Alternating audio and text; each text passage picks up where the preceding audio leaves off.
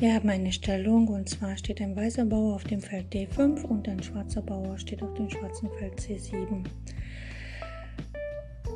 Wenn der schwarze Bauer nun aus der Grundstellung C7 nach C5 geht, betritt er das bedrohte Feld C6 und lässt es damit hinter sich. Nur im unmittelbaren Zug danach kann der weiße Bauer von D5 nach C6 gehen und den Bauern auf C5 sozusagen schlagen. Diesen besonderen Schlagzug der Bauern nennt man am schlagen.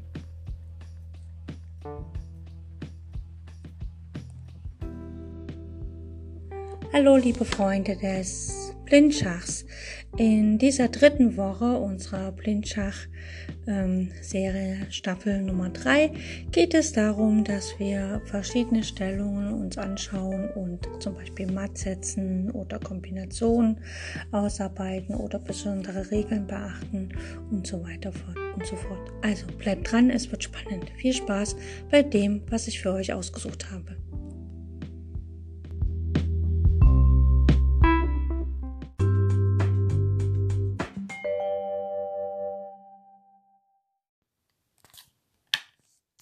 Heute wollen wir uns mit einem Matt in, ja, sagen wir mal, drei oder vier Zügen beschäftigen, beziehungsweise mehr Züge als die letzten Tage.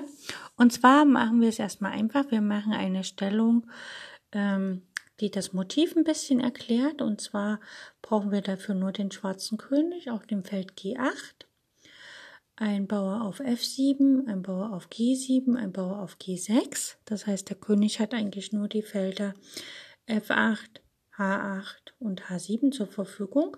Dann brauchen wir von den weißen Figuren eine Dame auf der D-Linie, sagen wir mal auf D1 und einen Springer auf dem Feld G,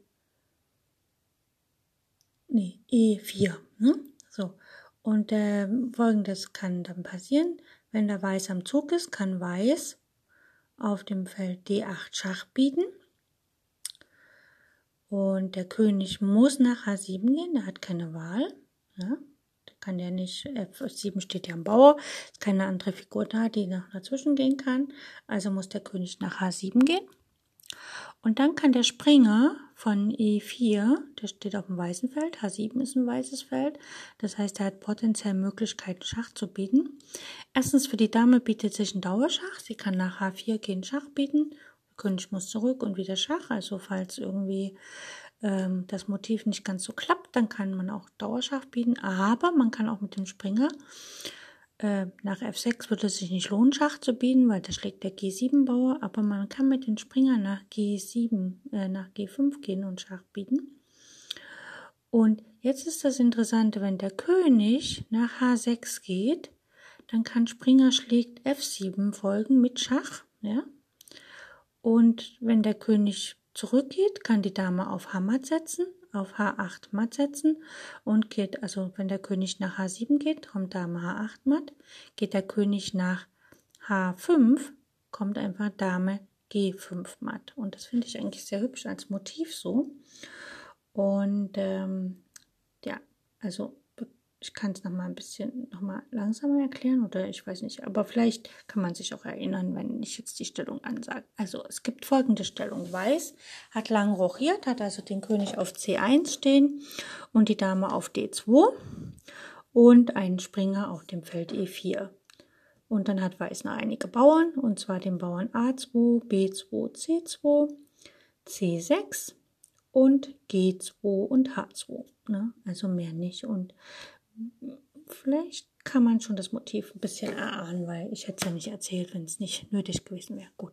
Schwarz hat kurz rochiert, hat also den König auf G8 stehen, hat die Dame auf A5 stehen und ein Läufer auf E6. Also der Läufer schaut auf das Feld A2, der Weißfeldrige von E6 und die Dame schaut auch nach A2 und Schwarz hat noch einige Bauern und zwar den Bauern A6, B4, C5, F7, G7 und G6. Also genau die Struktur, die ich gerade erzählt habe. Der König steht auf G8 und es gibt den F- und G7-Bauern sowie G6. Also der H-Bauer hat nach G6 geschlagen, das heißt die H-Linie ist offen. Und die Dame, wenn die auf das Feld D8 könnte, was im Moment nicht geht, weil Dame A5 steht, ähm, könnte dort Schach bieten und dann hätte sie mindestens einen Dauerschach. Beziehungsweise, ähm, falls alles gut geht und das Feld G5 für den Springer frei ist, kann man sogar das Mattmotiv machen. Hier ist Schwarz am Zug und Schwarz spielt, Dame schlägt A2. Wahrscheinlich will der Dame A1 Schachmatt spielen. Aber jetzt kommt das, was ich gerade gesagt habe. Weiß erlaubt sich damit D8 Schach. Der König geht nach H7, kann ja nicht anders, ne? Weil die achte Reihe ist ja jetzt von der Dame kontrolliert und das Feld F7 und G7 sind von den eigenen Bauern blockiert. Und jetzt kommt der Springer von E4, geht nach G5, bietet Schach. Der König hat keine Wahl, auf die andere achte Reihe kann er nicht, den Springer kann er nicht schlagen. Zwischen Springer und König kann man nie eine Figur ziehen, weil Springer springt ja über alles drüber. Also muss der König nach H6 gehen. Und jetzt kommt halt das wunderbare Motiv, dass egal was ähm, Schwarz dann im nächsten Zug spielt, es dann matt wird. Und zwar Springer schlägt F7 Schach. Selbst wenn der Läufer jetzt von E6 auf e F7 schlagen würde, könnte die Dame nach H4 matt setzen. Ne, weil der G7 und G6 Bauer, äh, ja, G7, G6 blockieren halt die G-Linie. Das Feld G5 wird von der Dame auf H4 kontrolliert und die Dame kontrolliert alle Felder auf der H-Linie und damit wird der König Schachmatt, weil er kann ja nicht, ne? er steht ja auf H6, also er kann nicht nach G8 ausweichen. Und äh, genau, und äh, es ist egal, was der König zieht, also spielt der König König H7, kommt Dame H8 matt, wird König H4 gespielt, kommt Dame G5, äh, spielt König H5, kommt Dame G5 matt und wie gesagt, wenn der Springer geschlagen wird, kommt Dame H4 matt. Und genau, deswegen hat nach Springer schlägt F7 der Gegner, der Schwarze auch aufgegeben. Und ja, genau. Also ich hoffe, es war jetzt nicht so kompliziert und falls doch, dann einfach das Ganze nochmal anhören. Und ähm, genau, mir war nur wichtig, dass das Motiv mal gezeigt wird, einfach wenn der König auf G8 steht und der Haarbauer sozusagen nach G6 geschlagen hat und die Dame auf das Feld D8 kommt, dass wenn dann ein Springer nach G5 kommen kann, dass er halt wirklich ein wunderbares Matt äh, erzielen kann, egal ob der F7 gedeckt ist oder nicht, weil wenn der geschlagen wird, kann er die Dame nach H4 matt setzen. Okay, dann hören wir uns demnächst mal wieder. Tschüss.